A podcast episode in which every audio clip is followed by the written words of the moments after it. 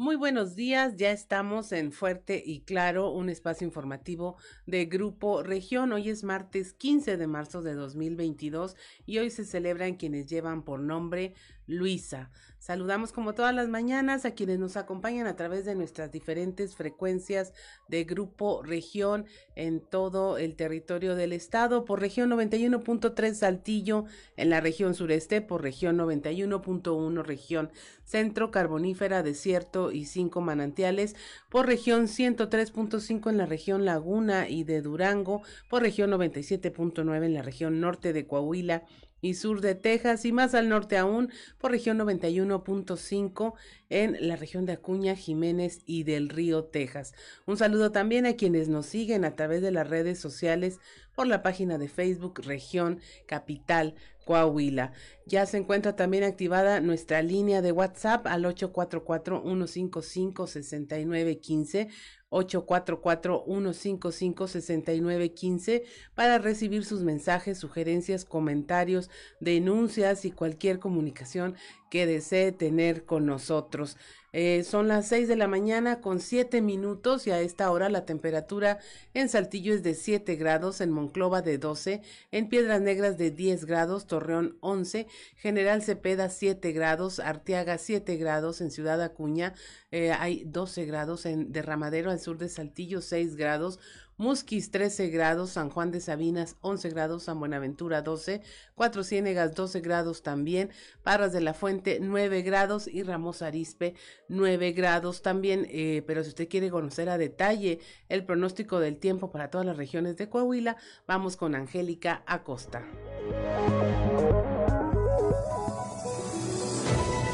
El pronóstico del tiempo con Angélica Acosta.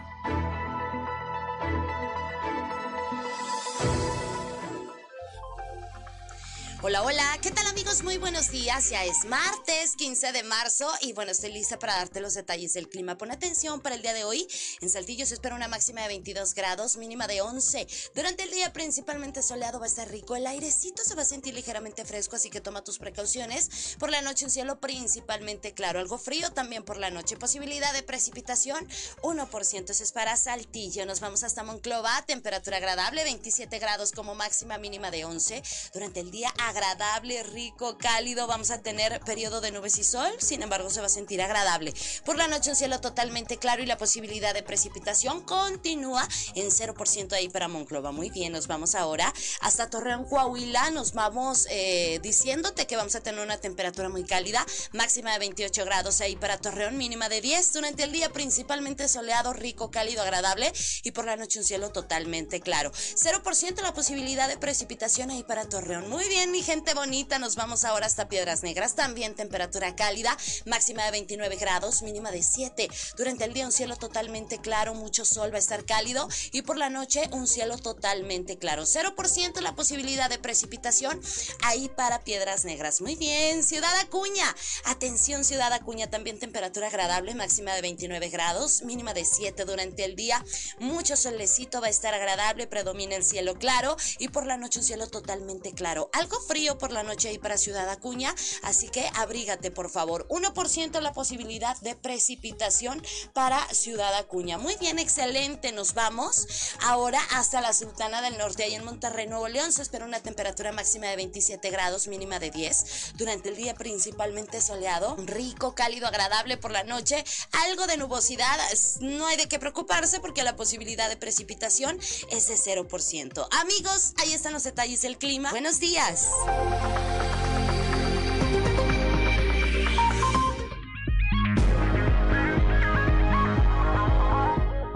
6 de la mañana con 10 minutos, 7 de la mañana con 10 minutos allá en el norte.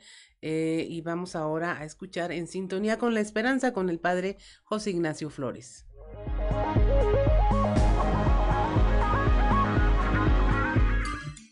Prepárate, porque estás entrando en sintonía con la esperanza. Virtudes cristianas, remedios para la vida diaria para escuchar y ayudar. Un lugar con valor y esperanza para toda la familia. Queda con ustedes el Padre José Ignacio Flores en sintonía con la esperanza. Trastorno de la paciencia y de la permanencia. y de la constancia y del saber quedarse. De todo esto creo que padecemos hoy. Yo he notado en mí que pierdo con mucha facilidad la paciencia. Lo noto. Noto cómo la abundancia de información, las posibilidades de saltar de una pantalla a otra, de la inmediatez, de la urgencia por querer participar de todo lo que me rodea en las redes sociales, en los canales de información, en las plataformas, están pasando factura a mi capacidad de atención y sobre todo de tener paciencia y de continuar. Hoy son tiempos de buscadores de Internet que te dan una respuesta rápida y detallada se acabaron los tiempos de biblioteca, donde uno iba a hacer un trabajo y tenía que pasarse horas consultando un libro tras otro, seleccionando textos de aquí y de allá, para luego configurar todo un discurso que pueda ajustarse a la tarea enviada. Siempre me vienen a la cabeza esos 30 años de anonimato de Jesús de Nazaret. ¿Qué hizo? ¿A qué se dedicó? ¿Qué pensaría? ¿Qué rezaría? ¿Qué esperaría y por qué esperar tanto tiempo? Siempre será un misterio para mí, pero también siempre ha sido y es una lección, que el tiempo de Dios no es el tiempo de los hombres y mujeres de este mundo. Es otro tiempo, otro ritmo. Y ahí solo queda confiar. Que tengan buen día. El amor y los valores se han hecho presentes. A partir de hoy, podemos vivir un futuro mejor. Te invitamos a vivir en sintonía con la esperanza y muchas gracias por tu preferencia.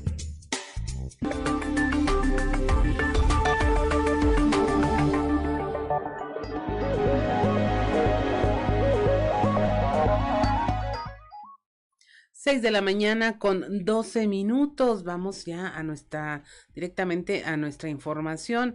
En Saltillo, en lo que va del año, 35 personas han sido detenidas en los operativos antialcohol. Christopher Vanegas nos tiene los detalles.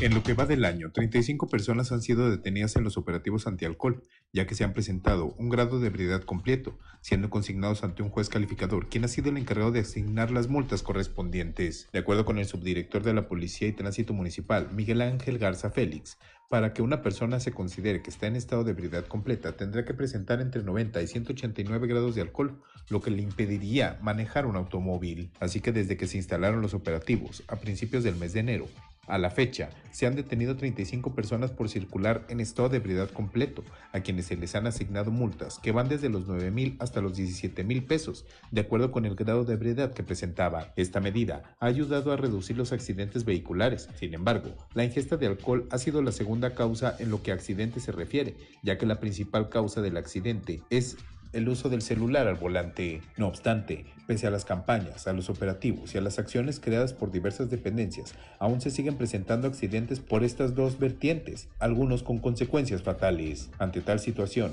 se hace un llamado a la ciudadanía para que sean más responsables y se evite poner en riesgo, o bien, su patrimonio o a la ciudadanía por el abuso en el consumo de alcohol al momento de ir manejando. Para Grupo Región informó Christopher Vanegas. En Musquis aseguran a nueve migrantes, estos deambulaban por la carretera con rumbo hacia la serranía. Moisés Santiago nos informa.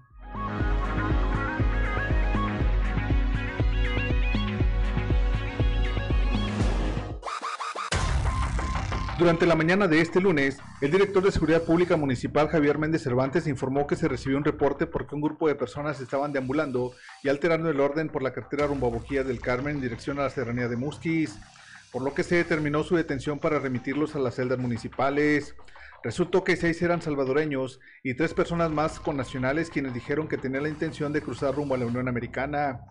Las nueve personas fueron aseguradas por elementos de seguridad pública de Musquis cuando se les observó con actitud sospechosa caminando por la rotonda en la salida de este municipio hacia el sector conocido como El Melón. Además estaban alterando el orden.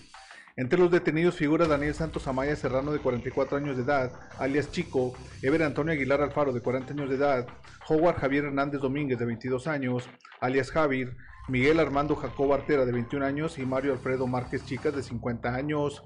También una mujer de nombre Blanca Araceli Marrutín de Platero de 33 años de edad. El director de Seguridad Pública Municipal, capitán Javier Méndez Cervantes, informó que se mantiene una estrecha coordinación con las autoridades de migración para determinar una actuación rápida cuando se trata de personas indocumentadas, puesto que siguen pasando por la región carbonífera en busca del sueño americano. Desde la región carbonífera para Grupo Región Informa, Moisés Santiago. 6 de la mañana con 16 minutos, 7.16 allá en Piedras Negras y Acuña. Se mantienen en alerta las autoridades ante el tráfico de indocumentados. Esto luego de haberse presentado un segundo caso en la región centro en dos fines de semana continuos. El alcalde de Monclova, Mario Dávila, no descarta que podrían eh, presentarse más hechos similares. La voz de alerta está este, ya en acción y nosotros estamos al pendiente trabajando coordinadamente con las autoridades de seguridad federales, la Guardia Nacional, el Ejército Nacional, con las autoridades estatales, todas las corporaciones, la Secretaría de Gobierno, la Fiscalía, eh, la Policía Estatal y la Policía Municipal, las, el Tránsito, Vialidad, todos estamos inmersos en este tema y en los próximos días tendremos una reunión para eh, pues intensificar este tipo de acciones. El resultado del día de ayer fue precisamente la coordinación y sobre todo atenderlos a tiempo y eso ha permitido que no existan hasta el momento casos fatales, como la ocasión anterior.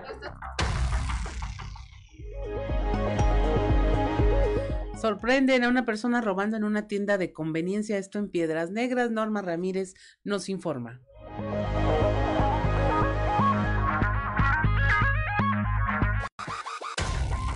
Esta es la información de carácter policíaco. Juan N., quien en días pasados fue detenido por elementos policíacos después de cometer un robo en un centro comercial, sería presentado ante el juez de control para enfrentar un proceso judicial. El sujeto fue sorprendido por las cámaras de vigilancia en un centro comercial cuando se escondía paquetes de carne entre sus ropas.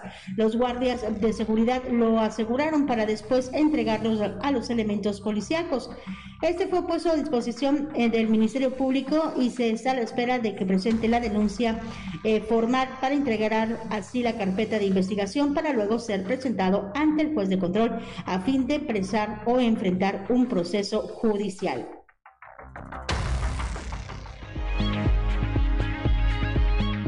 6.18 de la mañana, 7.18 allá en el norte, en Piedras Negras, realizan audiencia de vinculación en proceso en contra del ex elemento de la Comisión de Búsqueda del Estado acusado de homicidio. Christopher Vanegas nos tiene la información.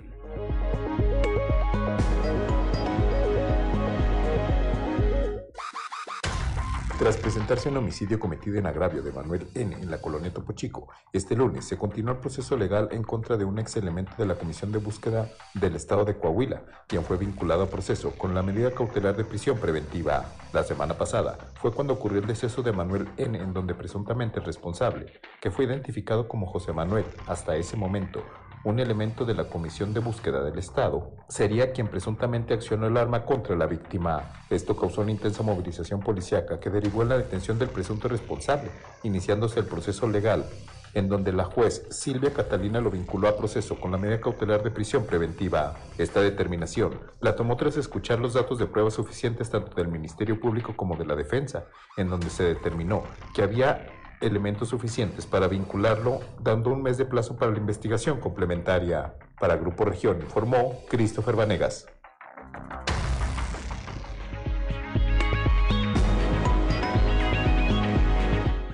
Y mire, rápidamente eh, le presentamos nuestra portada o hasta después del corte. Bueno, después del corte le hablaremos de esta portada que, bueno, tiene eh, como titular este tema que tanto nos preocupa a todos, que es la combinación de velocidad y alcohol. Son las 6 de la mañana con 20 minutos. Estamos en Fuerte y Claro. Regresamos.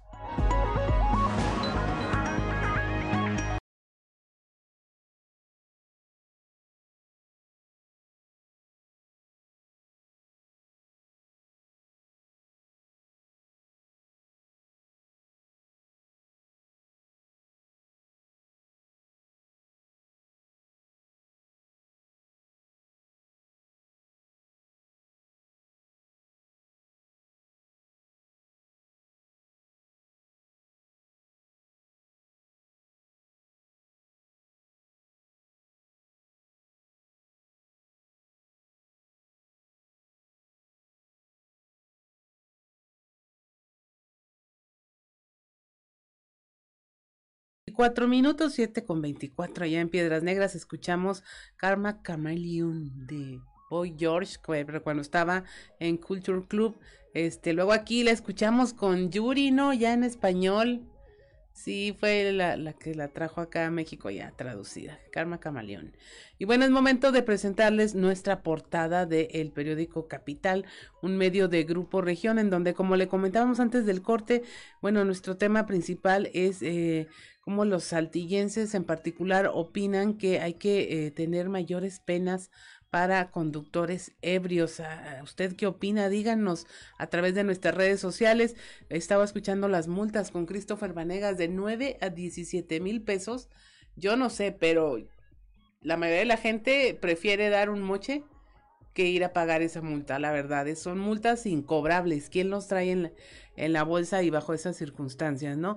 Entonces, eh, le tenemos esta parte de cómo eh, prácticamente tres de cada cuatro saltillenses creen que deba aplicarse una penalidad más grave. También le traemos como en materia de la administración estatal, el gobernador Miguel Ángel Riquelme anunció la llegada de una nueva empresa a la región Laguna Artigrafta, cuyos empresarios agradeció la confianza en eh, esta inversión en esta región. También eh, recalcó cómo la llegada de esta inversión a la entidad habla del acompañamiento de los poderes legislativo y judicial de su administración y de los ayuntamientos en esta materia.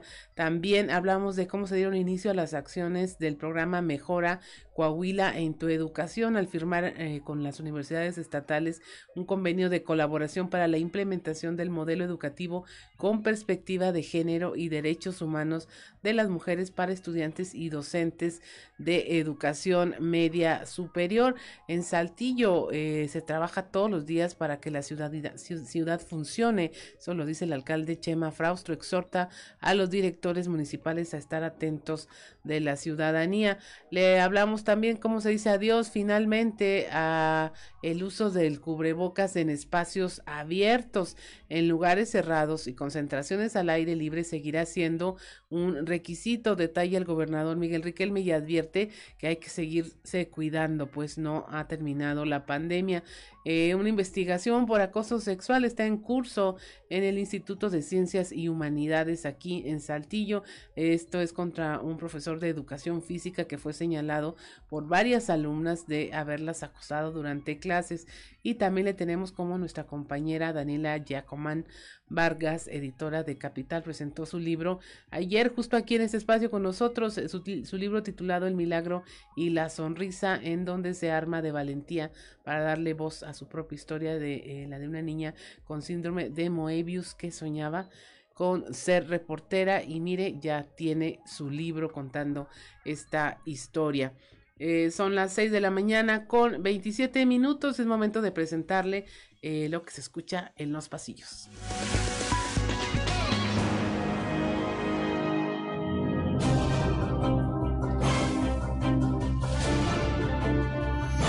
Y en el cartón de hoy, una ayudita, por favor, que nos muestra a Lenin Pérez Rivera, quien se encuentra al lado de un enorme elefante blanco con el logo de la UDC, mientras se saca el interior de los bolsillos de su pantalón, demostrando que no tiene un peso y que si alguien realmente necesita una ayudita, es Lenin Pérez.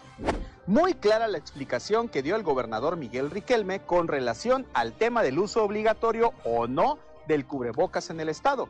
En espacios cerrados y concentraciones masivas se seguirá usando y las particularidades las determinará cada subcomité regional. Tan tan.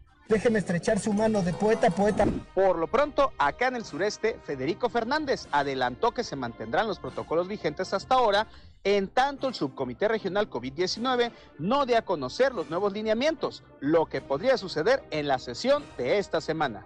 Ahora sí viene lo chido. También por el municipio de Saltillo, quien ya se puso a arrastrar el lápiz fue el secretario de ayuntamiento, Carlos Estrada que ayer adelantó que ya analizan incluso el modificar la ley de ingresos a fin de elevar las sanciones para quienes manejen en estado inconveniente.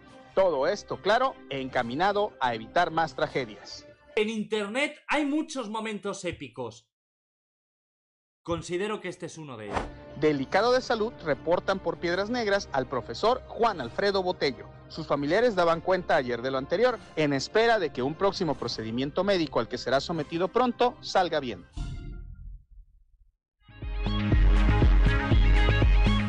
Son las 6 de la mañana con 29 minutos y es momento de irnos a un resumen de la información nacional.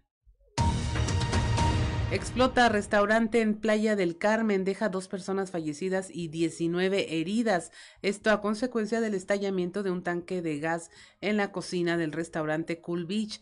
El secretario de Seguridad Pública, Lucio Hernández Gutiérrez, informó que la explosión fue por una acumulación de gas. Hay cuatro personas todavía graves y el resto es atendido en varios hospitales.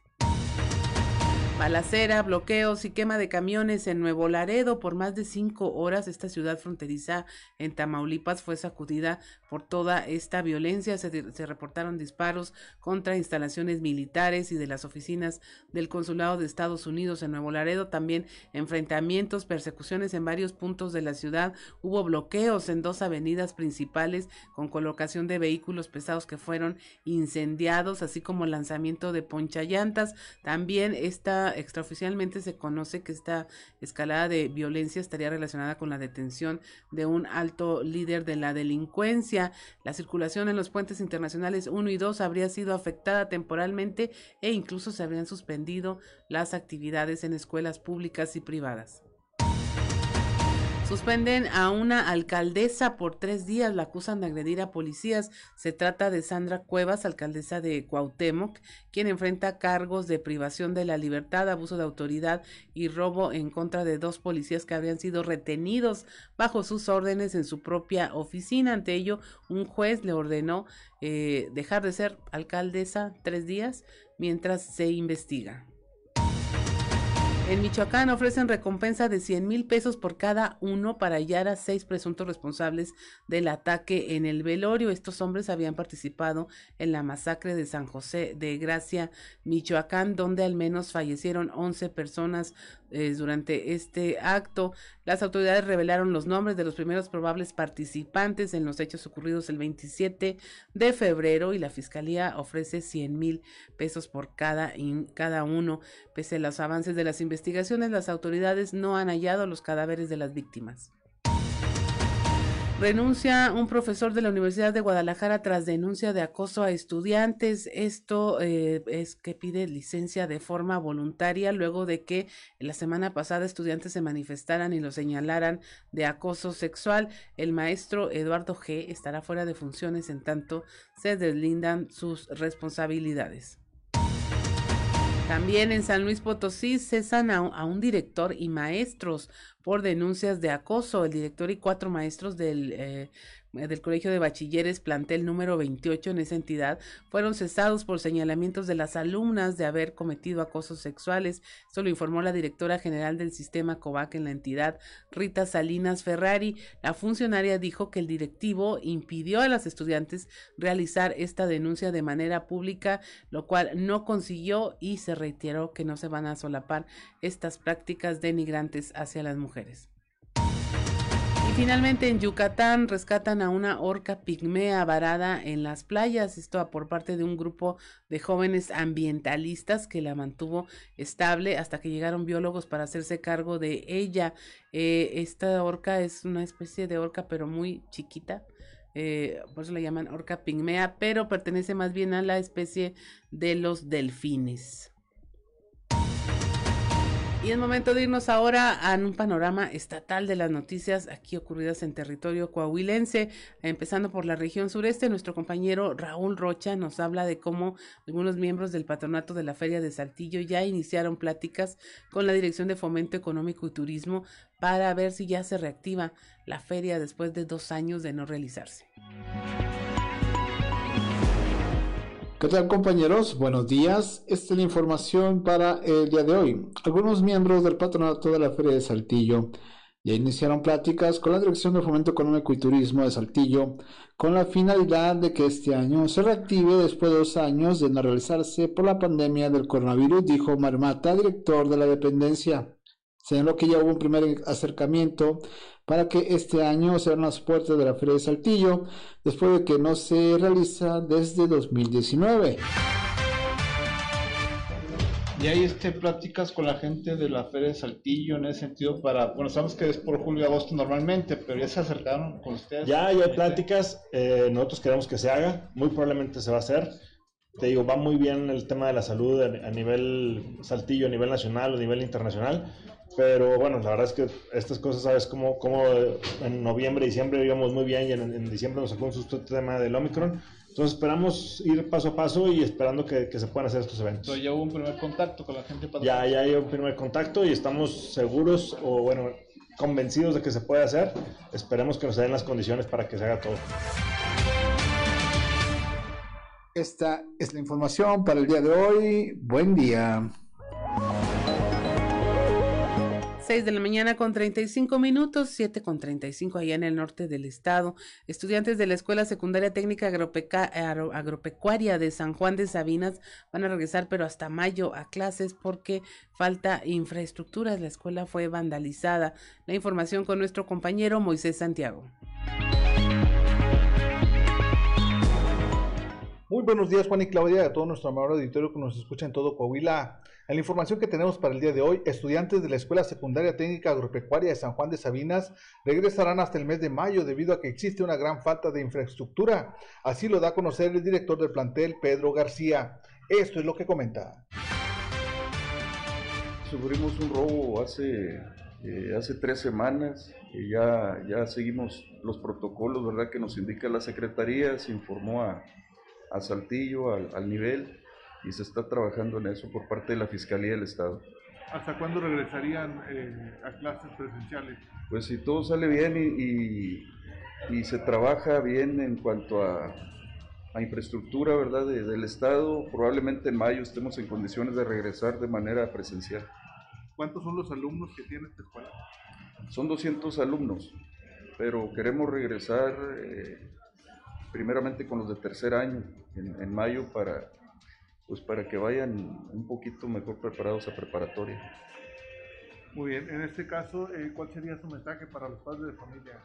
Eh, pues que primeramente agradecerles verdad la paciencia que, que nos han tenido, eh, también la, eh, la confianza que nos tienen depositada al, al tener a sus hijos ahí en la escuela y les digo Esta es la información que tenemos para todos ustedes desde la región carbonífera para Grupo Región Informa, Moisés Santiago. Que tengan un excelente día. 6 de la mañana con 37 minutos, 7 con 37. También la región centro en frontera se vive esta situación de inseguridad en las escuelas. Van 32 escuelas que han tenido que ser apoyadas por el ayuntamiento de frontera en cuanto a infraestructura y hay escuelas como Américas Unidas que fueron vandalizadas hasta por tercera ocasión. La información con nuestra compañera Guadalupe Pérez. Muy buenos días, saludos desde la región centro. En Ciudad Frontera, las escuelas están recibiendo apoyo por parte de las autoridades municipales. Sin embargo, pese al trabajo que se ha estado realizando, hay una escuela, Américas Unidas de la Colonia Occidental, que por tercera ocasión ha sido vandalizada. De esto nos habla el alcalde Roberto Piña. Ya son 32 instituciones educativas las que estamos este, colaborando. Hoy en la mañana amanecí un poquito, pues eh, me agüito cuando, cuando veo que por tercera ocasión me vandalizan una, una escuela. Van tres veces que le ponemos el alumnado completo a las Américas Unidas y las mismas veces que se llevan todo. Cable, focos, todo. Y, y te- tenemos 27 vidrios quebrados. Pero no los puedo... No los, Sí, no los puedo poner porque los voy a poner y va a volver a pasar. ¿Qué estamos juntando, citando? A todos los padres de familia. A todos los padres de familia. Y le dije a la maestra, maestra, pues es que batallo mucho. Le dije, a ver, maestra, o cita a los padres de familia o conviertan esta escuela en otra cosa. Díganle a los papás de familia que no la van a poder, que no van a poder. Pues es, una, es, es, es, es un, es un pleito desigual. Es una tarea desigual cuando no se involucran todos. La única manera que tenemos de recuperar nuestros espacios educativos es que se involucren los padres de familia. Saludos desde la región centro para el Grupo Región Informa, Guadalupe Pérez. 6 de la mañana con 39 minutos. eh, y piden allá en el norte, en Piedras Negras, que los adultos mayores no dejen de usar el cubrebocas. Muy buenos días. Esta es la información desde Piedras Negras ante la posible desaparición de la restricción en la zona norte del uso de cubrebocas al aire libre. El jefe de la jurisdicción sanitaria número uno, Iván Alejandro Moscoso González, afirmó que será el Comité de Salud Regional la que determine y autorice tal acción. Sin embargo, recomendó que las personas adultas mayores, así como pacientes con alguna comorbilidad, sigan utilizando el cubrebocas debido a que son una población vulnerable a pesar de estar vacunados no significa que obligatoriamente debamos de quitarnos el cubrebocas en áreas abiertas, ni tampoco eso es eh, correspondiente o significa a que ya se acabó la pandemia. Esto hay que dejarlo bien en claro, que la gente vaya eh, creando esa, e, e, esa imagen, que no es que se haya acabado la, la pandemia, sino que es el uso opcional. Esto, eh, la población va a tener en sus manos la decisión de utilizarlo en lugares abiertos. ¿Con base a qué tomará esa decisión? Con base a las circunstancias propias, pero también con base a las circunstancias que, que conlleva su familia. Me extiendo un poco más en este rubro. Si es una persona adulto mayor que padece de comorbilidades y no tiene sus eh, vacunas completas, pues sería no adecuado el, tomar la decisión de, de, no utilizar el cubrebocas en espacios abiertos. Así. Para Fuerte y Claro, Norma Ramírez. 6 de la mañana con 41 minutos, 7 con 41 estamos en Fuerte y Claro, regresamos.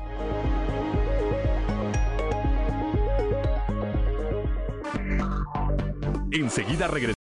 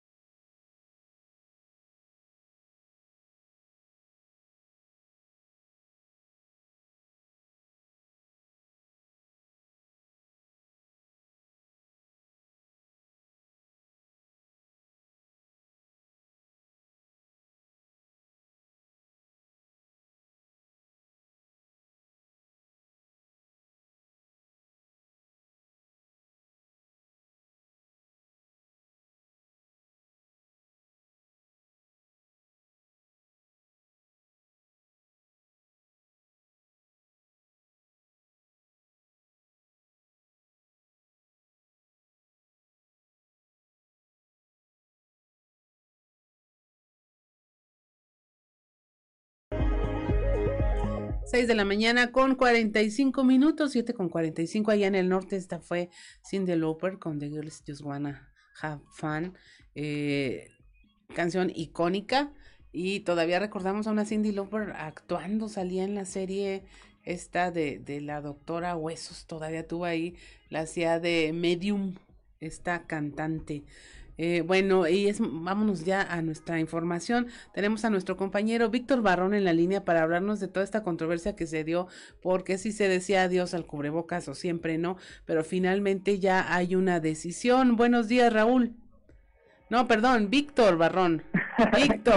buenos días. Buenos días. Buenos días a nuestros amigos de Fuerte y Claro, así es, pues ayer en Torreón se da este anuncio eh, por parte del gobernador Miguel Ángel Riquelme Solís, eh, donde pues se da ese primer paso aquí en la laguna, el subcomité aprueba el y eliminar eh, esa obligatoriedad del uso de cubrebocas en espacios abiertos.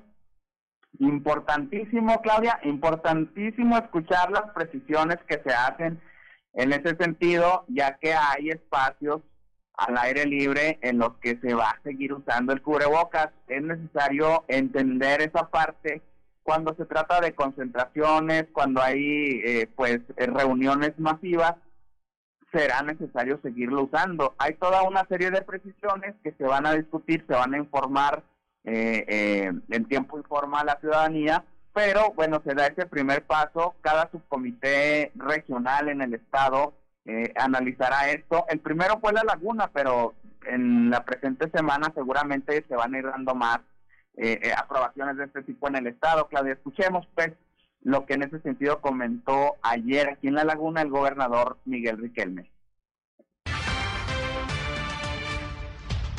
nada más que lo vamos a hacer de, de manera ordenada. Es decir, hoy, hoy se autorizó ya en la intemperie dejar el uso de, de cubrebocas, ¿sí? al aire libre. Este, queremos, que queremos dejarlo nosotros muy, muy, muy, muy claro, muy establecido en estadios, en eventos, en la escuela, en, en todo tipo de lugares, ¿sí? cómo se va a usar y cómo van a ser las restricciones.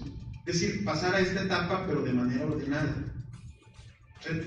Al, el, el, al, aire libre, en la calle, ya el, el, cubrebocas puede dejar de, de, usarse. Pero lo tienes que traer porque a lo mejor vas a entrar a algún negocio, vas a entrar a, a, a una reunión, ahí lo tienes que traer. ¿no?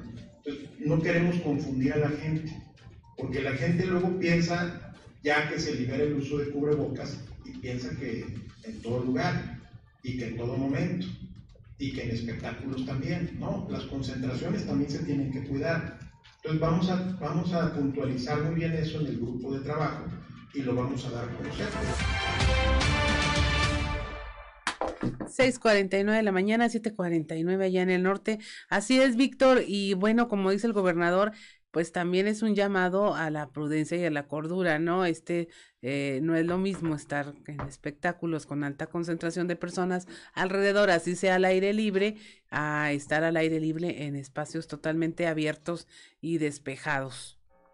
Claro, y vas a tener eh, eh, que llevarlo entre tus pertenencias, el cubrebocas, porque ya decía el gobernador, si vas por la calle, seguramente te diriges a algún otro punto, vas al banco, a eh, eh, alguna reunión en una oficina y demás, y pues allí en espacios cerrados sigue el protocolo, Claudia. Así sigue es. todo el tema del gel y demás, y es necesario utilizar el cubrebocas en esas áreas. Así es, pues muchas gracias Víctor por la información, que tengas una excelente mañana. Igualmente, un saludo para todos. 6.50 de la mañana, pues ahí tiene usted este tema eh, que primero pues se dio en el estado de Nuevo León de manera general en los espacios abiertos, ya uh, se hablaba de que los centros comerciales y todos los lugares, pero no, aún se tiene que mantener la prudencia y la paciencia en este tema, en donde ya es una ventaja que, por ejemplo, en espacios abiertos, en temporada de calor o previo a la temporada de calor, calor, no se tenga que utilizar el cubrebocas, pero definitivamente si es el contacto humano, personal, el que puede eh, generar un mayor número de contagios, pues ahí se genera eh, la posibilidad de enfermarse y qué mejor que mantener el uso del cubrebocas de manera preventiva. Y bueno, ya tenemos en la línea a nuestra compañera Leslie Delgado, también aquí en la región sureste están estos temas del el acoso sexual hacia alumnas de instituciones educativas y el ICH tiene por ahí un caso fuerte. Buenos días, Leslie. Hola, ¿qué tal? Muy buen día, Claudio. Te saludo con gusto a nuestros redescuchas y que nos sigue a través de las redes sociales. Efectivamente, pues el día de ayer se da a conocer esta situación que están viviendo las alumnas del Instituto eh, de Ciencias y Humanidades de la Universidad Autónoma de Coahuila, donde pues expusieron eh, a un eh, docente por presuntamente haberlas acusado sexualmente. Él imparte clases de educación física y bajo este esquema platicamos con el director de esta institución, eh, Robertoni García, quien nos explicó a grandes rasgos la situación que se está viviendo y pues bueno, nos dijo y nos aseveró que eh, están en un proceso de investigación con este docente, eh, mencionó que pues no hay una denuncia, pero es importante recalcar que aunque no hay una denuncia de por medio, si hay señalamientos por parte pues, de los estudiantes, inmediatamente se debe de realizar una investigación pertinente y sobre todo pues evitar la revictimización de, este, las presuntas víctimas. Y bueno, vamos a escuchar lo que nos dijo al respecto. Primero ya me llegó por parte de la PRONIF la solicitud de la Relatoría de los Sucesos, donde la PRONIF misma dice que bajo los estatutos que se marca, que yo debo entregarle los nombres, números de teléfono y, y domicilios de las personas que han denunciado, por lo cual este, pues yo no tengo nada para entregarles porque nadie ha denunciado con nombre, domicilio y eso. Pero sin embargo, platiqué con la licenciada Magdalena Jaime Cepeda y de Equidad de Género de la UAS, que me hizo una recomendación, la cual se va a seguir al pie de la letra, que es, vamos a crear una comisión este, que investigue, donde van a estar involucrados este, personas de equidad de género y de la defensoría para que hagan una investigación ellos aún y cuando este, esta, eh, esta denuncia sea anónima. Eh, hay un dilema ahí, ¿verdad? Porque pues, al, ser anónimo pues, es difícil que proceda eh, en la Procuraduría, pero sin embargo vamos a ver qué sacan ellos, qué logran investigar y ya conforme a eso ellos me van a dar una serie de recomendaciones para yo... ¿Podría ser separado de su cargo mientras se investiga? ¿Yo? No, no, no, el, el maestro, no, no, no, el maestro. Este, ahorita la recomendación del maestro es que se quedara en casa, hasta que investiguemos. 6 de la mañana con 53 minutos, pues sin duda ya hay un cambio en la forma de actuar respecto a estas denuncias, Leslie. Efectivamente, sí, eh, ya existe un protocolo que se debe de seguir precisamente para eh, pues este tipo de situaciones y este tipo pues lamentables situaciones que se van presentando. En este caso, eh, varias alumnas son las que eh, señalan a un maestro en particular y eh, pues bueno, esperemos que la Universidad Autónoma de Coahuila en conjunto con la Procuraduría de los Niños, Niñas y la Familia investiguen puntualmente esta situación y sobre todo reiterarle a las víctimas, pues bueno, que eh, señalen, que denuncien a, a sus presuntos eh, acosadores o abusadores sexuales, porque es importante pues marcar este tipo de precedentes para que los presuntos responsables pues reciban el castigo correspondiente. Así es, Leslie, pues muchas gracias por tu intervención. Estaremos al pendiente del desenlace de esta historia en el Instituto de Ciencias y Humanidades de la Universidad Autónoma de Coahuila. Muchas gracias. Excelente día para todos, Claudia, al pendiente de la información. 6 de la mañana con 54 minutos alcanzamos efemérides. Vamos a las efemérides con Ricardo Guzmán. One, two, three o'clock, four o'clock, rock. ¿Quiere conocer qué ocurrió un día como hoy? Estas son las efemérides con Ricardo Guzmán. Un día como hoy, pero de 1524, Hernán Cortés, gobernador de la Nueva España, estableció la primera ley de trabajo en el territorio recién descubierto. También, el 15 de marzo, pero de 1778, en México, fue fundada la Escuela de Grabado de la Casa de la Moneda, antecedente de la actual Academia de San Carlos, establecida por Real Cédula el 25 de diciembre de 1783. Y un día como hoy, pero de 1888, nació en Villa de Cos, Zacatecas, el destacado pintor Rubén Herrera Flores. En Saltillo fundó una academia de pintura.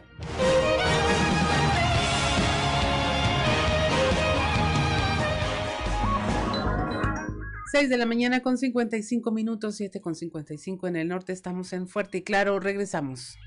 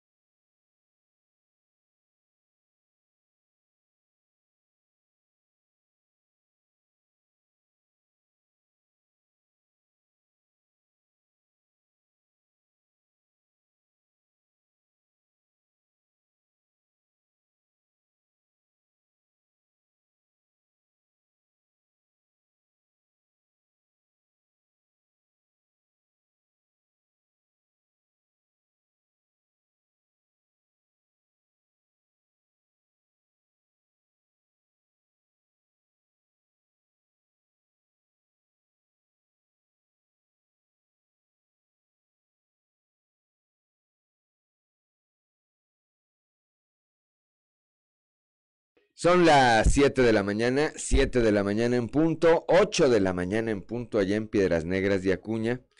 Y para quienes nos acompañan en la frecuencia modulada, escuchamos hace un momento a Pat Benatar y su melodía We Belong.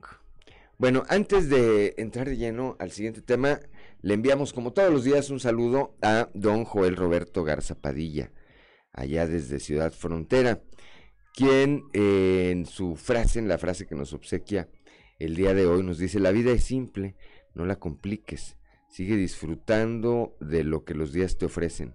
Nos pasamos la vida esperando que algo pase y lo único que pasa es la vida. Agradece, ama y vive. Oigan, oigan todo, sobre todo ahora que viene el puente, aprovechen. Que tengan un maravilloso, un maravilloso día, dice don Joel Roberto. Bendiciones. Igualmente, igualmente para usted. Y como siempre, gracias por, por acompañarnos. Agradezco también, como todos, como todos los martes, a Natalia Cepeda de Consultoral su presencia hoy aquí para platicar de esta encuesta, de la encuesta de esta semana, que incluso es la nota principal de nuestro periódico Capital. Y es que en la última semana, prácticamente, dos jóvenes han perdido la vida a consecuencia de percances en los que están eh, combinados el alcohol, la velocidad y el volante. En virtud de eso fue que eh, esta semana quisimos presentar el sentir ciudadano y esto se adereza con otro elemento. El día de hoy, bueno, el día de ayer, el día de hoy se publica, el día de ayer el secretario del ayuntamiento aquí en Saltillo, el licenciado Carlos Estrada, adelantaba que las actuales autoridades estaban analizando modificar o hacer una modificación a su ley de ingresos para incrementar el monto de las multas, de las sanciones económicas que se imponen a quienes manejen, sean sorprendidos manejando en estado de ebriedad. Y esta es, esta es una de las principales demandas de la ciudadanía consultada, repito, en esta encuesta. Natalia Cepeda, muy buenos días. ¿Qué tal? Muy buenos días, Claudia, Juan, auditorio. Pues sí, efectivamente y desgraciadamente a consecuencia de los eventos que, que vimos la semana pasada y que desgraciadamente vemos todavía con, con, frecuencia, es que realizamos este sondeo, 700 ciudadanos nos, nos, contestaron, saltillenses, nos contestaron estas preguntas, en las cuales, como bien lo mencionas, están de acuerdo en que se incremente el castigo, que se incremente la sanción. Será interesante saber si realmente están de acuerdo a la hora de cometer una infracción, pues pagar también esa sanción, ¿no? Mira, cuando comenzó, cuando ahorita pasamos ya rápidamente las gráficas, no sé si ya estabas tú aquí, Claudia, me parece que sí, o tú, Natalia, pero cuando empezó el tema del cinturón de seguridad, evidentemente que hubo una resistencia, evidentemente que Así hubo una es, resistencia, pero al paso del tiempo, hoy se, se generó una cultura. Bueno, hoy uno se sube con los hijos y, y si en un primer momento tú no te pones el cinturón, tu hijo te dice el cinturón. Así es. Los niños o niñas ni siquiera saben si están multando o no lo están multando. Es ya parte de una cultura. Y aunque haya resistencias, pues qué bonito sería que llegáramos a una cultura de decir, si tomo, no manejo. Porque, pues, o estoy en peligro de morir, o estoy en peligro de matar a alguien, o estoy en peligro de que me maten. Así ¿Verdad? es. Porque muy lamentable cuando vienes en tu vehículo, tienes un percance y pierdes la vida, pues es terrible. Pero cuando vienes manejando tú y alguien pierde la vida y tú no, o cuando tú vienes tranquilamente por la calle y llega alguien en estado de ebriedad y te choca y te mata y él no pierde la vida o él pierde la vida. Es decir, cualquier, en cualquiera de los supuestos me parece que hay una complicación. Vamos a leer esta, esta encuesta. La primera pregunta que se hizo a estos 700 ciudadanos aquí en la capital del estado fue, ¿las autoridades deben hacer más operativos antialcohol? ¿Qué contestaron Natalia Cepeda? El 67.3% nos dijo que sí, debe de haber más operativos antialcohol, 29.1% nos dijo que no y el 3.6% dice que no sabe. La clave y que es la... Eh, el encabezado de nuestra nota, repito, y esta postura que, que, coincide con la que ayer manifestaba el secretario de Ayuntamiento aquí en Saltillo, Carlos Estrada. Claudio Linda Morán, la siguiente pregunta. La siguiente pregunta es, ¿considera que se deben aplicar penas más severas a quienes conduzcan en estado de ebriedad? Y prácticamente tres de cada cuatro saltillenses dijeron que sí. El 75% de los consultados dijeron sí. El 21.4% dijeron no y el 3.60 no sabe. Está interesante porque ¿qué te haría decir que no? ¿Qué te haría decir que no? Pues a lo mejor que es, eres uno de esos que eventualmente tomas y manejas y dices, no pasa nada. Claro, nada más voy aquí tres cuadras, no voy a manejar tanto, pero pues en esas tres cuadras puede pasar mucho. La siguiente pregunta, Natalia. En accidentes de este tipo, ¿quién considera usted que tiene la responsabilidad? Y aquí, pues bueno, el 71.4% nos dijeron que son los propios jóvenes quienes son los responsables de este tipo de accidentes, el 25% los padres de familia y el 3.6% las autoridades. Piensen nada más, el 71.4% considera que los, que los responsables son los propios jóvenes. Aquí recordaba el, el, operativo o la campaña que se hizo durante algún tiempo de conductor designado. Bueno, pues tal vez sea momento de, de retomarlo junto con, pues bueno, las nuevas sanciones a los conductores, ¿no? Y cerramos con una, con la última lámina que me parece, que me parece que es un tema también bastante interesante, Claudelina Morán cuál debe ser el papel de los padres de familia en este tema y el 74% considera que educar, eh, responsabilizar un 12% y 14% concientizar. Educar. Y creo que en, en, esa, en ese concepto de educar, pues una parte es decir, mira hijo, si tomas, pues no manejes. Así si, si sales de una fiesta y ves que alguien está en estado inconveniente, pues no te subas con él, ¿verdad? Este, yo creo que muchos padres de familia preferimos, no es lo ideal, ¿verdad? Pero preferimos levantarnos a cualquier hora de la madrugada e ir a recoger a nuestros hijos a estar en incertidumbre de no saber cómo vienen o con quién vienen. Así es. O, eh, como seguramente le ha ocurrido a muchos padres de familia, lamentablemente, que los despiertan para darles una muy mala noticia.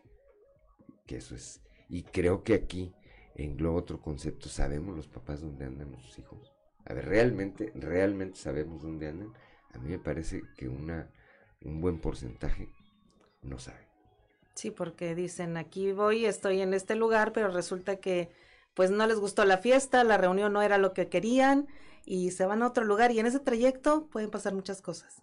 Como vimos como vimos que ocurrieron.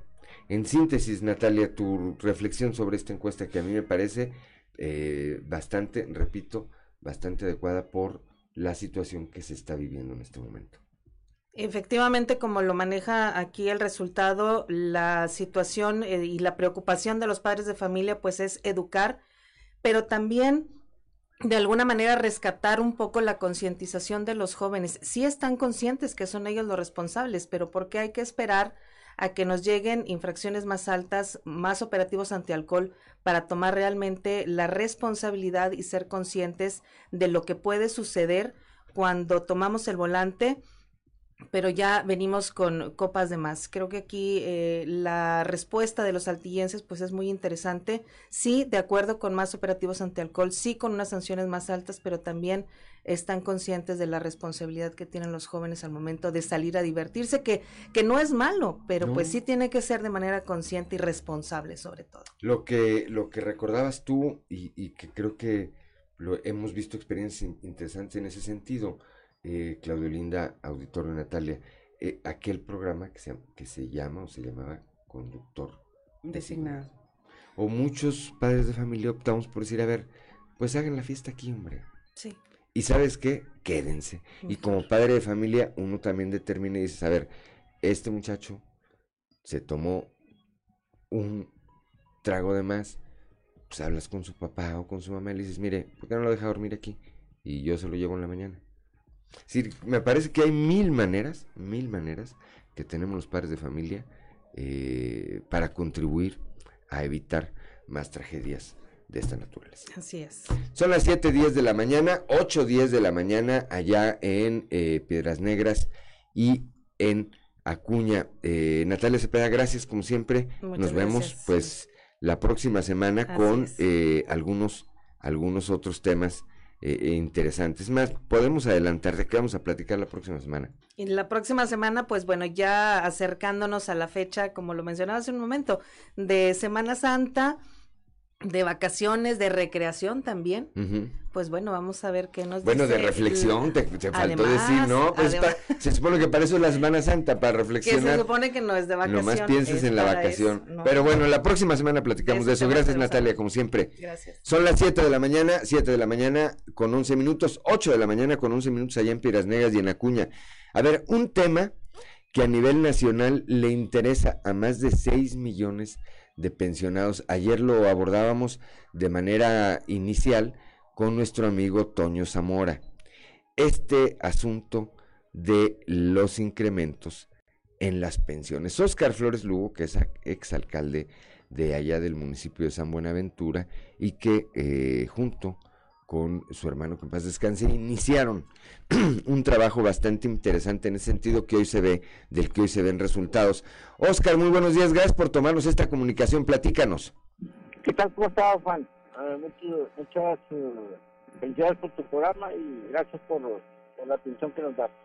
Pues sí, mira, es, recientemente, eh, la semana pasada, tuvimos ya por ahí la, la información de, de que un proceso que inició mi hermano hace aproximadamente dos años, este, dio frutos. Eh, la, la, la Junta Laboral ah, falló a favor de, de la de la demanda que interpuso para cientos de pensionados hace dos años en, en cuanto a que le garantice el seguro, el Instituto del Seguro Social, de acuerdo a la ley, un incremento en las, en las pensiones de cuantía mínima. Ándale, ese era, ese era el tema. Es un incremento en las pensiones más bajas. Sí, mira, la- las pensiones de cuantía mínima eh, andan por ahí en promedio de menor de 5 mil pesos. Eh, una- la gran mayoría de las demandas que metimos eh, el año pasado oscilaban entre dos- 2.800 y 3.000 pesos, Ujú. 3.300 pesos aproximadamente. Gracias a- al, al, al laudo que, que vamos a recibir, que ya- ya está, está confirmado, esas pensiones se van a ir hasta 6.750 pesos aproximadamente. De acuerdo, de acuerdo a la ley y sin truco ni maña. La Bien. cuestión de fondo, de estudio de, de fondo que se hizo de la ley, omisiones que había estado realizando, que ha estado realizando el instituto, y que como tú bien lo dices, eh, en, el, en el país se estima que hay cerca de 6 millones de, de compañeros pensionados con ese tipo de, de, de pensiones de cuantía mínima. De manera inicial, de manera inicial, eh, ¿cuánta gente se protegió, se amparó? Eh, está, vaya, va en este, va en este tema, Oscar. Ah, Mira, eh, la verdad supera los, los 2.000 gente en, Ujú. en esta primera etapa. Eh, yo de aquí de San Buena eh, cerramos un poquito más de 400 expedientes, más la gente que se interesó de la región centro. Este, por lo que ahorita lo que estamos haciendo a través dar a conocer esta situación, hemos estado platicando con los presidentes de las asociaciones de pensionados para que lo hagan extensivo para los compañeros. Quien esté interesado acuda, acuda para reclamar su derecho, como le decimos a, la, a los compañeros, lo que en la ley está, su derecho es.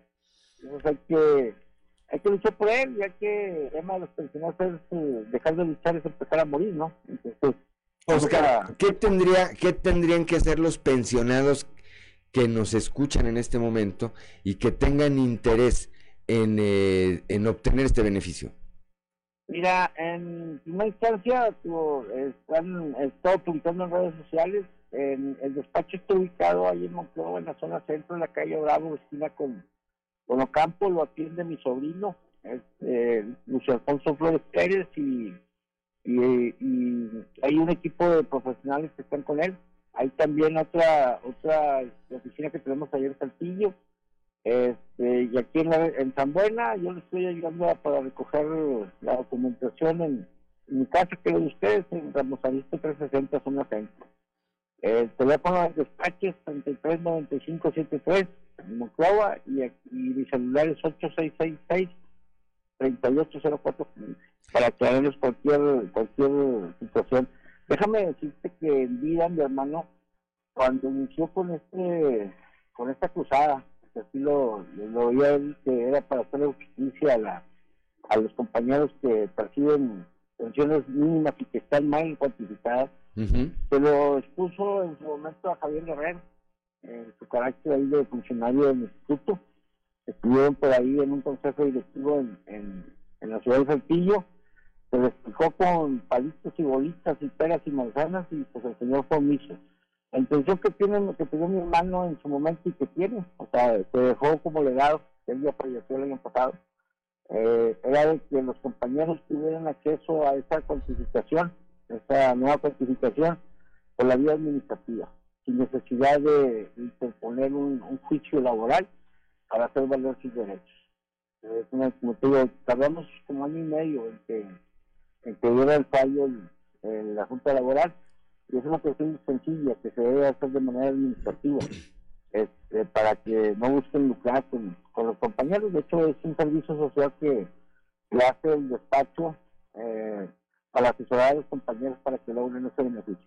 Ahora, estos primeros eh, dos, cerca de dos mil beneficiados, ¿cuándo verán, cuándo estarían viendo en eh, su en su tarjeta este primer incremento? Eh, Oscar. Mira, ahorita estamos, este, vamos a, en estos días nos van a dar el laudo de, de ejecución, en donde va a establecer los, los tiempos y, y debemos entender que como fue por medio de una demanda, conforme vayan este, saliendo ya ya los, los, los laudos de ejecución, es como conforme va a irse integrando esta, esos, esos compañeros ya que vaya a aparecer en su boleta la, el incremento que, que se logró. Déjame decirte que ahora en esta nueva etapa que estamos haciendo, estamos incluyendo a las compañeras viudas. O sea, el, el primer paquete estaba integrado por pensionados de, del régimen del 73, que fueran pensionados por invalidez, por cesantía o por edad avanzada. Eh, y que tuvieran una cuantía mínima, que te digo, más o menos sucede el promedio a veces hasta tres mil y tantos pesos. En, en esta, después mi hermano se puso a, a hacer una modificación a la, a la demanda original para que pueda incluir a las del del régimen del 73. Eh, y pues eso sí no lo había metido, o sea, antes eh, se puso la demanda antes de, antes de que falleciera. La dejó hecha, ahorita ya con el laudo a favor, con eh, la demanda eh, inicial que, que, que se interpuso, pues ya nos dimos la tarea de, de platicar con y contactar a las compañeras viudas pensionadas que tengan también una cuantía mínima. A ellas la, la cuantía mínima va se les va a elevar ahorita en este año en 5.300 pesos aproximadamente. Aquí nos beneficia, así es uno de los pocos beneficios que le da el salario mínimo que está ejecutando la presidencia de la República y para el próximo año más o menos vamos a tardar como un año, un año y medio en sacar este nuevo paquete de demandas, pero ya va a ser con el salario mínimo actualizado. Entonces, lo que ahorita en este año son 5.300 pesos, más o menos con los promedios que ha estado sacando la, el gobierno federal de salarios mínimos, sería, sería de 36 mil pesos. Hay algo relevante. No hemos tocado la zona de la frontera. Y tú sabes que el salario mínimo en la frontera es muy superior a lo que tenemos en la zona centro. Claro. Eh, estamos buscando ir, ir creciendo en esto para atender a los compañeros. Estamos viendo los mecanismos de cómo organizarnos para que se enteren y, y que vaya gente de, de- del despacho para atenderlos, darles la asesoría correspondiente y si están interesados, dale para adelante. Bueno, pues ahí están ya eh, los datos que nos da nuestro amigo Oscar Flores Lugo para que usted, si tiene interés, usted es pensionado, tiene esa cuantía mínima, este, pues se acerque, se acerque a preguntar qué tendría que hacer y obtener ese beneficio. Oscar, de verdad te aprecio mucho que nos hayas tomado esta comunicación. Te mando un saludo con afecto allá hasta San Buenaventura. Muchas gracias, amigo. Aquí andamos a la orden para hacer desorden, como siempre lo hemos dicho. Bien, muchas gracias, muy buenos días. Gracias. 7 de la mañana, 7 de la mañana con 20 minutos, 8 de la mañana con 20 minutos, allá en eh, Piedras Negras, en Piedras Negras. Y Acuña, antes de irnos al corte rápidamente, don Francisco Zarco nos escribe. Y dice, buenos días, en relación con la encuesta de sanciones a conductores alcoholizados, nos remontamos a lo que llegamos a llamar conductor designado, práctica que la idea principal fue y es que quien maneja se encuentre totalmente sobrio para transportar a la persona alcoholizada. Mas con esto se propició las cantinas ambulantes, ya que el ebrio en trayecto sigue tomando. Y le manda un saludo al ingeniero Joel Roberto Garza Padilla. Pues bueno, ahí está, pero aquí está prohibido, aquí me parece que está multado incluso cuando te detienen si vienes con bebidas abiertas. Si tú traes, obviamente, una bebida alcohólica cerrada, no te, no te tendrían por qué multar, porque no asumen para qué la llevas. Pero si la traes abierta, bueno, son las 7 de la mañana, 7 de la mañana con 21 minutos, 8 de la mañana con 21 minutos, estamos en Fuerte y Claro.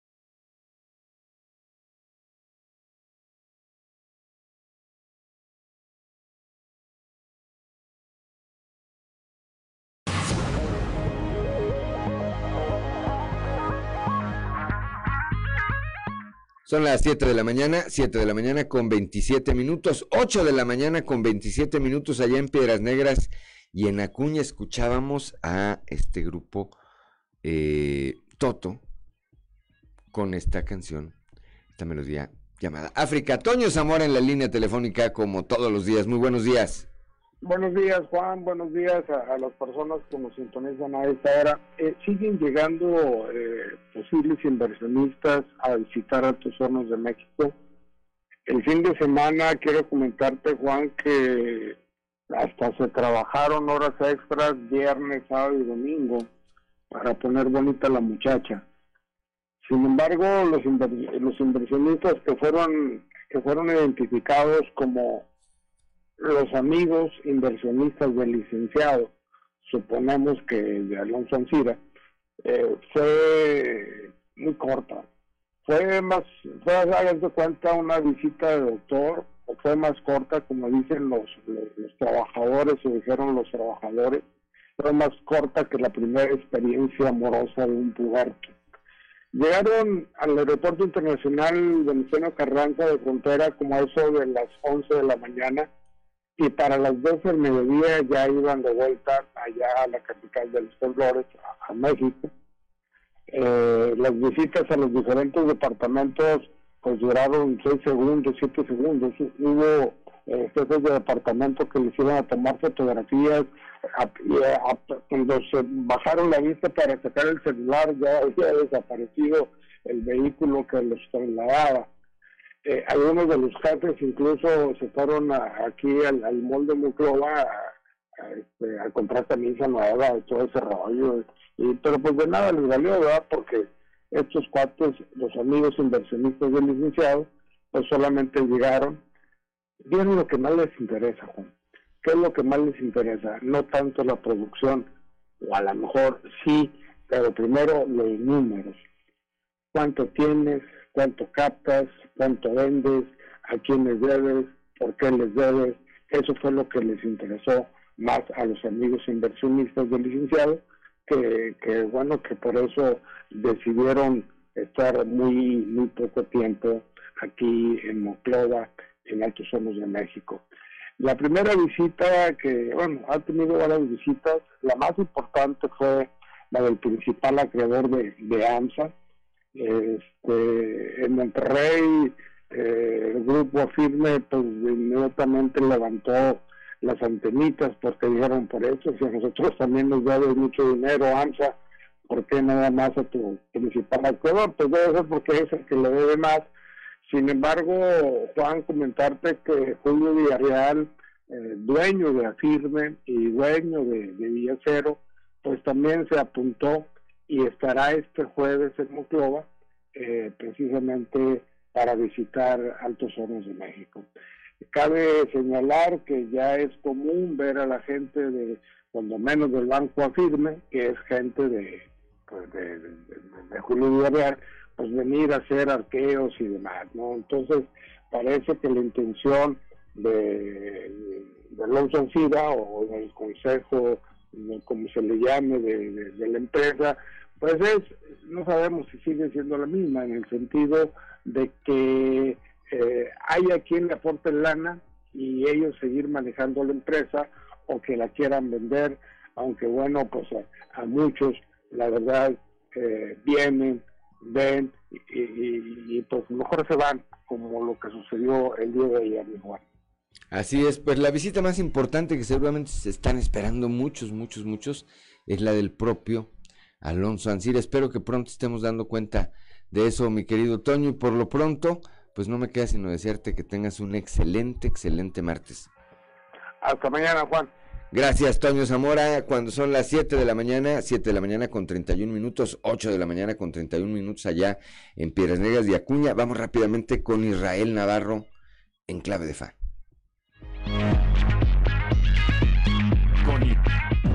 En clave de fa, con Israel Navarro. Si hay algo que el presidente López Obrador hace bien es controlar la agenda pública. Desde que era jefe de gobierno de la Ciudad de México entendió que parte de gobernar es comunicar para hacer que la opinión pública hable de los temas que él quiere y no necesariamente de su desempeño como gobernante. Eso se hace con estrategia, narrativa, disciplina en el mensaje y bastante polémica para polarizar con ganas. Esa ha sido la fórmula en cada mañanera y le ha funcionado al punto que su aprobación sigue en niveles satisfactorios. Sin embargo, desde que inició el 2022 ha perdido el control de la agenda porque la realidad está superando a la ficción diaria. Esa es la oposición más fuerte que tiene el presidente. Por más que había intentado desviar la atención con temas externos como llamar injerencista a Estados Unidos, pedir el penacho de Moctezuma o proponer una pausa en la relación con España, la conversación vuelve a los temas que le afectan, como la inflación, la matanza de periodistas, la casa gris de su hijo, su pleito con Loret y Aristegui, los audios del fiscal Hertz Manero, las manifestaciones del 8M y la violencia Michoacán. Y como casos extremos requieren medidas extremas, el Parlamento Europeo le puso un balón excelente al presidente para mover la opinión. ¿Qué mejor manera de hacerlo que llamando borregos a los parlamentarios europeos a través de un canal oficial? Lo hizo con tal visceralidad que las mismas huestes obradoristas pensaron que era falso el comunicado, para después tener que salir a justificarlo. ¿Qué importa si se violentan las relaciones diplomáticas y se pone en riesgo la firma de un tratado comercial con Europa, si con ello se logra que la gente hable de eso y no de los flancos que trae abiertos el presidente. Pero ese solo es el primer paso. El siguiente es remitir a la opinión pública al tema más jugoso de la agenda, la revocación de mandato. Para AMLO es crucial que se hable a favor o en contra, pero que se hable para que el debate estimule la participación en la consulta, que no la pidió la ciudadanía, que no es necesaria, que sabemos de antemano el resultado, que va a costar casi 4 mil millones de pesos y que solo sirve para reafirmar su narrativa, mientras que los temas que deberían importar como corrupción, inseguridad, economía y salud pasan de largo. Insisto, el presidente es un gran comunicador que usa la resistencia hacia su gobierno como herramienta de división, pero también de distracción, porque los problemas sobre los que no hay resultados unen a la gente más allá de la afinidad política. Ergo, la estrategia de gobierno se llama divide, distrae y vencerás. Yo soy Israel Navarro y le recuerdo mi Twitter arroba Navarro Israel. Nos escuchamos a la próxima.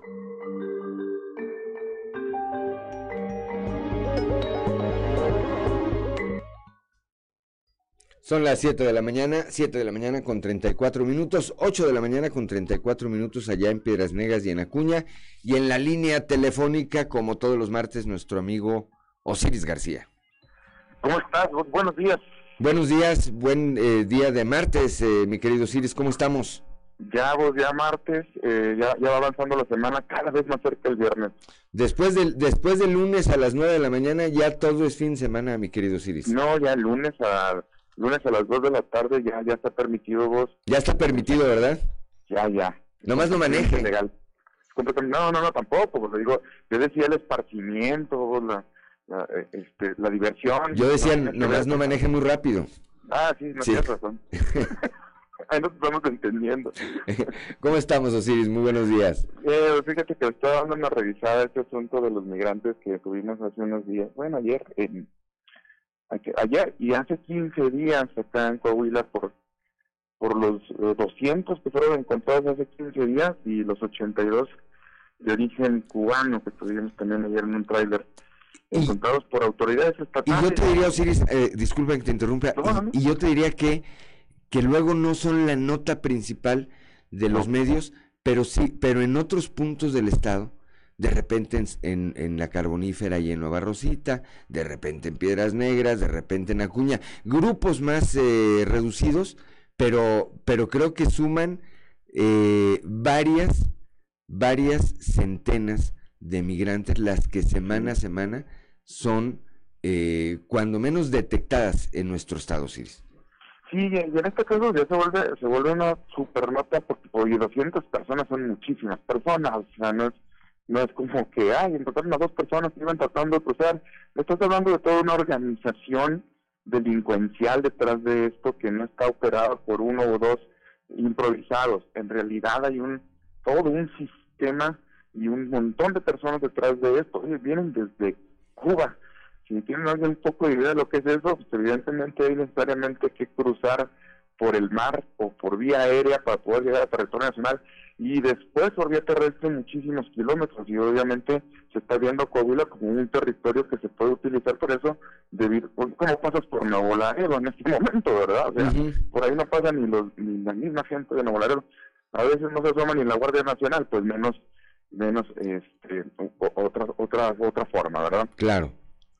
Y, y, y para eso dije, bueno, ¿por qué está sucediendo? Porque hay un reclamo bien sentido y creo que con mucha razón del gobernador, a decir, está bien a gusto que no te echen una llamada desde el, desde Nacional de Migración y que te pregunten, ¿qué onda, ¿cómo les fue? Eh, muy cómodo, pero luego, esto no empieza ahorita, o sea, en realidad, si te vas a dar una vuelta a lo que antes eran las delegaciones de las eh, federales, de lo que antes tenía pues una, un- una fuerza aquí en Coahuila del gobierno federal que constituía, digamos, una extensión del gobierno que veía las cosas particulares en Coahuila, pues empiezas a ver, pues no tienen ni agua, ni, no tienen ni, ni, papel, no tienen absolutamente nada. Esto de la austeridad funciona de alguna manera muy extraña como en la cabeza del presidente. Si hablamos de austeridad, pero retomo lo que ahorita estaban hablando, cuatro mil millones de pesos que va a costar una revocación de mandato que no tiene ningún sentido y que sabemos cómo va a terminar. Eh, o Santa Lucía, por ejemplo, un, un aeropuerto que se ha estado millones y millones de pesos, que está lejano, muy lejano, a- a- por lo menos por vía eh, terrestre, tardas más de dos horas en llegar, o el Tren Maya, que está devastando sierra, para eso sí hay recursos, pero no hay recursos para tener este, autoridades estén vigilando el paso de los migrantes por Coahuila. Y por eso me fui a revisar la ley de migración, porque dije, bueno, a ver, ¿quién es el que está encargado de revisar ese tipo de cosas a nivel, a nivel nacional? Y sí, aunque habla de una coordinación con las autoridades estatales, en realidad la principal obligación está en las autoridades migratorias. Desde el artículo tercero hasta el artículo quinto establece exactamente cuáles son las autoridades encargadas de revisar todo eso. Y sí, la autoridad eh, migratoria eh, principalmente tendría que ser de índole federal, quien estuviera cuidando ese tipo de cosas. Si es cierto que hay coordinación, eh, una coordinación sería como, oye, pues aquí sí la policía estatal encontró este tráiler y sí encontraron a estos migrantes, pero inmediatamente se da avisos a las autoridades federales para que lleguen a supervisar, a cubrir y a reorientar a los migrantes hacia los lugares donde tengan que estar resguardados en un momento para después ser ustedes y regresados a sus lugares de origen. Pero no existe eso. O sea, hemos llegado al punto que te van a echar una llamada a las autoridades estatales de parte del gobierno federal y eso sí trae un saldo para ver qué onda, cómo les fue con esa onda, que como que empieza a ser ya de niveles ridículos. Ayer escuchaba, ayer escuchaba, tenemos un minuto, ayer escuchaba al gobernador cuando se refería a ese tema. Y sí, y hay incluso una parte que me llamó la atención. Digo, me llamó la atención porque estaba platicando ahí con un grupo de periodistas que dijo, no, pues está toda madre, dijo. Sí. O sea, literalmente dijo eso. Dijo, si realmente nos juntáramos todos los estados, desde el centro del país, con las autoridades de la Guardia Nacional, de la Secretaría de la Defensa, del Instituto Nacional de Migración, como se trabaja en Coahuila, ah, pues seguramente no llegarían estos problemas hasta la frontera. Pero, pues refleja, refleja una realidad que hoy vivimos. Y evidentemente que hay quien puede estar o no de acuerdo con esta realidad, que puede verla o no, pero ahí está. No hay en el resto del país una coordinación como la que existe en nuestro estado. Y la mejor prueba son los índices que tenemos en materia de seguridad, mi querido Ciris. Sí, pues haciendo toda la chamba en realidad, o sea, me les recortan recursos y además sí siguen haciendo cargo de las cosas que otros deberían también estar ahí vinculados para poder lograr resultados óptimos, ¿verdad?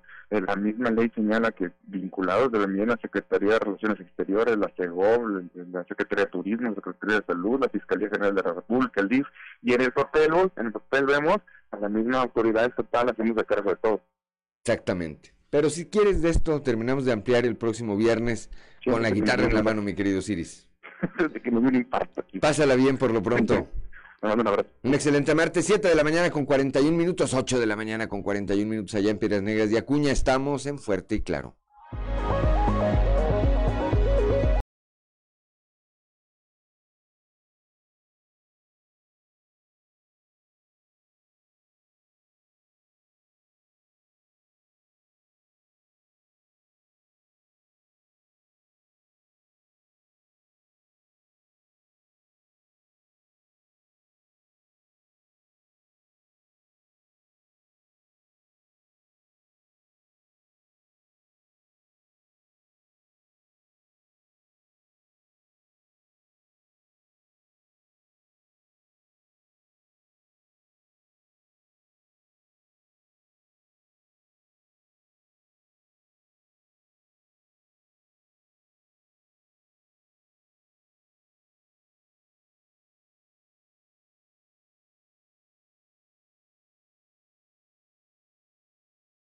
Son las 7 de la mañana, 7 de la mañana con 46 minutos, 8 de la mañana con 46 minutos allá en Piedras Negras de Acuña. Escuchábamos de nueva cuenta a este grupo Toto y ahora con esta canción titulada Rosana. Le mandamos un saludo. Son de, son de nuestra época, Javier. A nuestro amigo Javier Calderón. No, Javier es más joven. Javier es más. Javier es de Parchís para acá. Nuestro amigo empresario Javier Calderón Domínguez. Le mandamos un saludo con todo afecto, como siempre, y le apreciamos también, como siempre, el favor, el favor de su sintonía. Siete de la mañana, siete de la mañana con 47 minutos. Vamos rápidamente a un resumen de la información nacional. Claudio Morán. Explota restaurante en Playa de del Carmen, deja dos personas fallecidas y 19 eh, lesionadas. Esto a consecuencia del estallamiento de un tanque de gas en la cocina del Cool Beach. El secretario de Seguridad Pública del Estado, Lucio Hernández Gutiérrez, informó que la explosión fue por una acumulación de gas y que hay cuatro personas en estado de gravedad y el resto se sigue atendiendo en varios hospitales.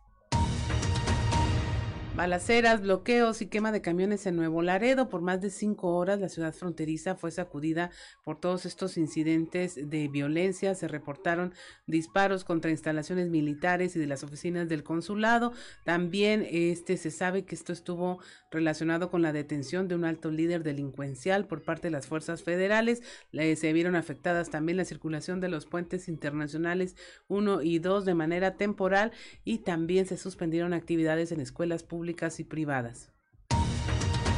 Suspenden a alcaldesa por tres días, la acusan de agredir a policías. Se trata de Sandra Cuevas, la alcaldesa de Cuauhtémoc, quien enfrenta cargos de privación de la libertad, abuso de autoridad y robo en contra de dos policías que habrían sido retenidos bajo sus órdenes en su propia oficina. Un juez de control ordenó su suspensión temporal del cargo. Ella dice, bueno, que se trata de una persecución política en su contra.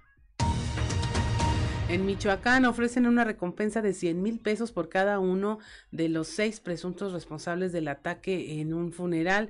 Estos hombres habrían participado en la masacre de San José de Gracia, Michoacán, donde al menos fallecieron 11 personas durante un velorio. Ya se revelaron los nombres y características de los primeros probables participantes en estos hechos. Por cada uno de ellos se ofrecen 100 mil pesos. Además, eh, eh, que pese a los avances de las investigaciones, las autoridades no han hallado los cadáveres de las víctimas. Renuncia a un profesor de la Universidad de Guadalajara. Fue eh, denunciado por estudiantes quienes se manifestaron y lo señalaron de acoso sexual. El acusado Eduardo G estará fuera de funciones en tanto se deslinda su presunta responsabilidad. También en San Luis Potosí cesan a un director y a maestros del COVAC eh, número 28. En esa entidad fueron cesados también por señalamientos de las alumnas de haber cometido acoso sexual, informó la directora general del sistema COVAC de la entidad, Rita Salinas Ferrari. Dice que el directivo impidió que las estudiantes realizaran su denuncia de manera pública sin lograrlo, por lo que, eh, bueno, no se van a solapar estas prácticas denigrantes hacia las mujeres. Y finalmente rescatan a una orca pigmea varada en playas de Yucatán. Un grupo de jóvenes ambientalistas la rescató y la mantuvo estable hasta que llegaron biólogos para hacerse cargo de ella. La llamada orca pigmea es designada así por su parecido con las orcas de mayor tamaño. Sin embargo, es más bien una, una especie pequeña y poco estudiada que pertenece a la familia de los delfines. Y hasta aquí la información nacional. Durante la mañana de este lunes, el director de Seguridad Pública Municipal Javier Méndez Cervantes informó que se recibió un reporte porque un grupo de personas estaban deambulando y alterando el orden por la carretera rumbo a Boquilla del Carmen en dirección a la serranía de Musquis, por lo que se determinó su detención para remitirlos a las celdas municipales. Resultó que seis eran salvadoreños y tres personas más con nacionales quienes dijeron que tenían la intención de cruzar rumbo a la Unión Americana. Las nueve personas fueron aseguradas por elementos de seguridad pública de Musquis cuando se les observó con actitud sospechosa caminando por la rotonda en la salida de este municipio hacia el sector conocido como El Melón. Además estaban alterando el orden. Entre los detenidos figura Daniel Santos Amaya Serrano de 44 años de edad, alias Chico, Ever Antonio Aguilar Alfaro de 40 años de edad, Howard Javier Hernández Domínguez de 22 años, alias Javier, Miguel Armando Jacobo Artera de 21 años y Mario Alfredo Márquez Chicas de 50 años. También una mujer de nombre Blanca Araceli Marrutín de Platero, de 33 años de edad. El director de Seguridad Pública Municipal, capitán Javier Méndez Cervantes, informó que se mantiene una estrecha coordinación con las autoridades de migración para determinar una actuación rápida cuando se trata de personas indocumentadas, puesto que siguen pasando por la región carbonífera en busca del sueño americano. Desde la región carbonífera para Grupo Región Informa, Moisés Santiago. 7 de la mañana con 52, allá en la región centro, el alcalde Mario Dávila señala que las autoridades se encuentran en, alerta ante pues este abierto tráfico de indocumentados. La voz de alerta está este, ya en acción y nosotros estamos al pendiente trabajando coordinadamente con las autoridades de seguridad federales, la Guardia Nacional, el Ejército Nacional con las autoridades estatales, todas las corporaciones, la Secretaría de Gobierno, la Fiscalía, eh, la Policía Estatal y la Policía Municipal, las, el tránsito, vialidad, todos estamos inmersos en este tema y en los próximos días tendremos una reunión para eh, pues intensificar este tipo de acciones. El resultado del día de ayer fue precisamente la coordinación y sobre todo atenderlos a tiempo y eso ha permitido que no existan hasta el momento casos fatales, como la ocasión anterior. Aquí en la capital del estado, en lo que va del año, estos eh, dos, casi tres meses del año, 35 personas han sido detenidas en los operativos antialcohol. Cristo Vanegas tiene los detalles. En lo que va del año, 35 personas han sido detenidas en los operativos antialcohol, ya que se han presentado un grado de ebriedad completo, siendo consignados ante un juez calificador, quien ha sido el encargado de asignar las multas correspondientes. De acuerdo con el subdirector de la Policía y Tránsito Municipal, Miguel Ángel Garza Félix, para que una persona se considere que está en estado de ebriedad completa, tendrá que presentar entre 90 y 189 grados de alcohol, lo que le impediría manejar un automóvil. Así que desde que se instalaron los operativos, a principios del mes de enero, A la fecha, se han detenido 35 personas por circular en estado de ebriedad completo, a quienes se les han asignado multas que van desde los 9 mil hasta los 17 mil pesos, de acuerdo con el grado de ebriedad que presentaba. Esta medida ha ayudado a reducir los accidentes vehiculares. Sin embargo, la ingesta de alcohol ha sido la segunda causa en lo que a accidentes se refiere, ya que la principal causa del accidente es el uso del celular al volante. No obstante, pese a las campañas, a los operativos y a las acciones creadas por diversas dependencias, aún se siguen presentando accidentes por estas dos vertientes, algunos con consecuencias fatales. Ante tal situación, se hace un llamado a la ciudadanía para que sean más responsables y se evite poner en riesgo, o bien, su patrimonio o a la ciudadanía por el abuso en el consumo de alcohol al momento de ir manejando. Para Grupo Región informó Christopher Vanegas. Son las 7 de la mañana con 55 minutos, 8 de la mañana con 55 minutos allá en Piedras Negras de Acuña. Antes de despedirnos, rápidamente, dos nombramientos entregó ayer el gobernador del estado, Miguel Riquelme.